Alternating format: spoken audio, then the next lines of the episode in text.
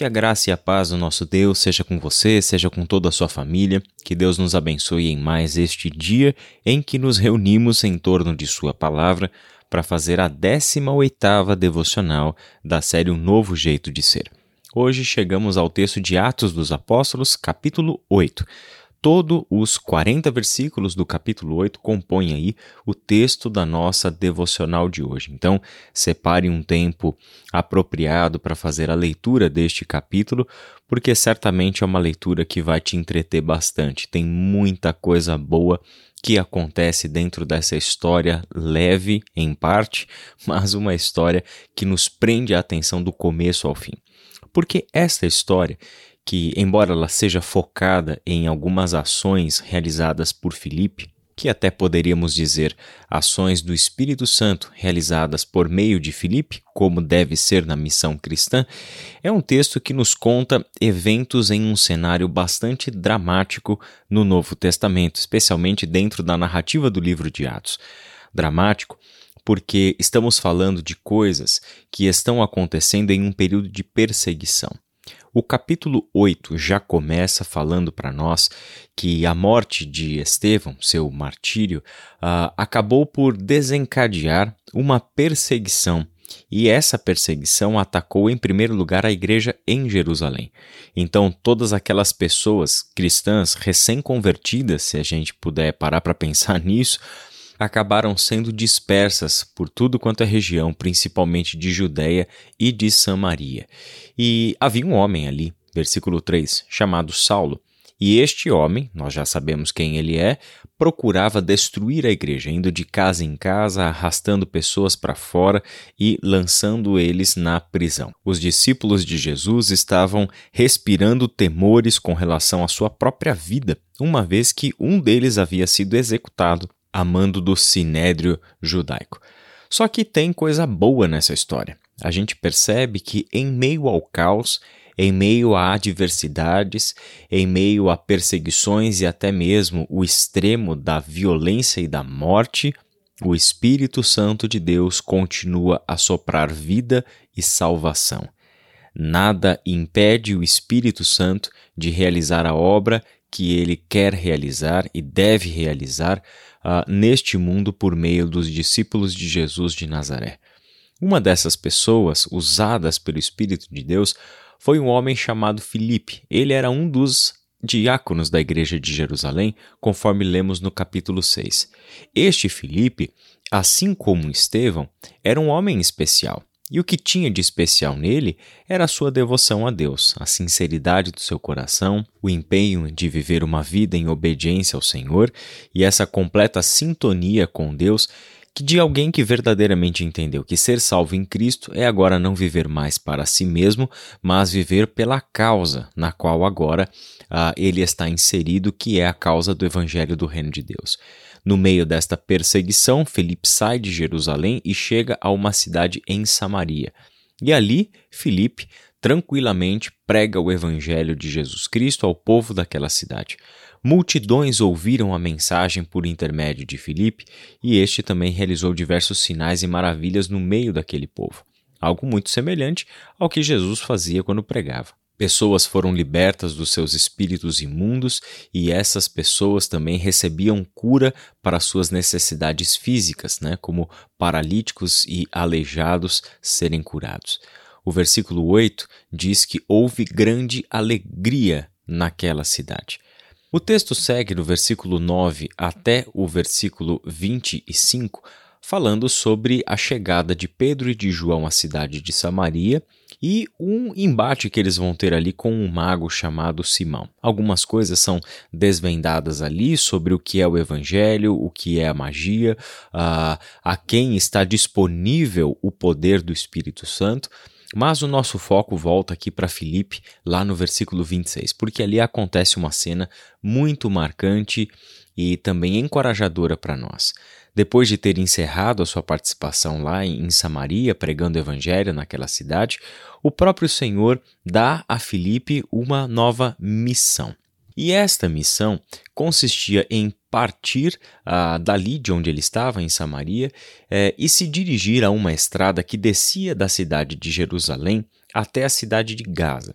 Essa era uma rota de cerca de 100 quilômetros e que conduzia o povo até a cidade mais ao sul, que é essa cidade de Gaza, porque dessa cidade é que a estrada segue até o Egito, lá no continente africano. Filipe fez exatamente como o Senhor disse que ele deveria fazer. E algo acontece neste caminho, um encontro surpreendente. Nessa estrada, Filipe encontra um alto oficial etíope que era um eunuco. Ele era responsável pelo tesouro de Candace. Candace, embora seja aqui em Atos descrita como rainha da Etiópia, uh, ele não é um, um nome próprio, né? mas é um título real dado especificamente à rainha-mãe da Etiópia, que assumia diversas funções uh, em nome do rei etíope. E este etíope eunuco estava em Jerusalém para adorar o Senhor. Isso indica que possivelmente o etíope era um judeu de nascimento ou um judeu por conversão, ao menos. Isso porque os judeus que haviam sido dispersos no passado na diáspora judaica certamente chegaram até o Egito e possivelmente foram até além do Egito. Sob a orientação do Espírito Santo de Deus, Filipe foi andando ao lado daquela carruagem, e quando se aproximou, ele ouviu que o etíope estava lendo o rolo do profeta Isaías, o livro de Isaías, especificamente no capítulo 53, versos 7 e 8, que diz assim: Ele foi levado como ovelha para o matadouro, como o cordeiro mudo diante dos tosquiadores não abriu a boca. Foi humilhado e a justiça lhe foi negada. Quem pode falar de seus descendentes? Pois sua vida foi tirada da terra. O eunuco olhou para Filipe e perguntou: ah, O profeta está falando de si mesmo ou está falando de outro? Gostaria eu que todas as perguntas bíblicas que eu recebo fossem ah, tão precisas assim e, e tão abertas para levar a conversa até Jesus de Nazaré. Porque Felipe começa com essa passagem, exatamente com essa passagem de Isaías 53 lida pelo etíope e que havia levantado uma dúvida ah, nele, e lhe anuncia as boas novas a respeito de Jesus, visto que Isaías 53 é um texto messiânico e que amplamente o Novo Testamento usa Isaías 53 como palavras que se cumprem na vida de Jesus Cristo. O que acontece a seguir é uma bênção muito grande. Filipe explicou o texto para aquela pessoa e o etíope reconheceu a mensagem do Filipe como Jesus sendo o Cristo de Deus e pediu para ser batizado. O resultado qual que é? Salvação e grande alegria. Perceba que é exatamente o que havia ocorrido lá em Samaria. A salvação, a conversão a Cristo, o batismo em nome do Pai, do Filho e do Espírito Santo, a percepção de que o reino de Deus chegou até nós e ele é uma manifestação do amor, da misericórdia, da graça, do perdão reconciliador do nosso Deus, gera reações emocionais. Não apenas uma questão lógica de raciocínio de uma mente que passa a mudar, mas ela envolve também a alegria, um coração cheio e transbordante. A gente descobre lá em Gálatas capítulo 5, versículos 22 e 23, que a alegria é fruto do espírito. Ou seja, a presença da alegria em um coração que se deslumbra, que se deleita na salvação, na graça concedida, isso já é o Espírito Santo do Senhor atuando na vida desta pessoa que ouve o Evangelho, crê em Cristo e é batizada. Para a gente concluir, a história de Filipe representa algumas coisas na história mais ampla, na história da igreja, na nossa história. A primeira coisa é que Filipe foi o primeiro discípulo de Jesus a pregar o evangelho em Samaria, segundo o livro de Atos dos Apóstolos.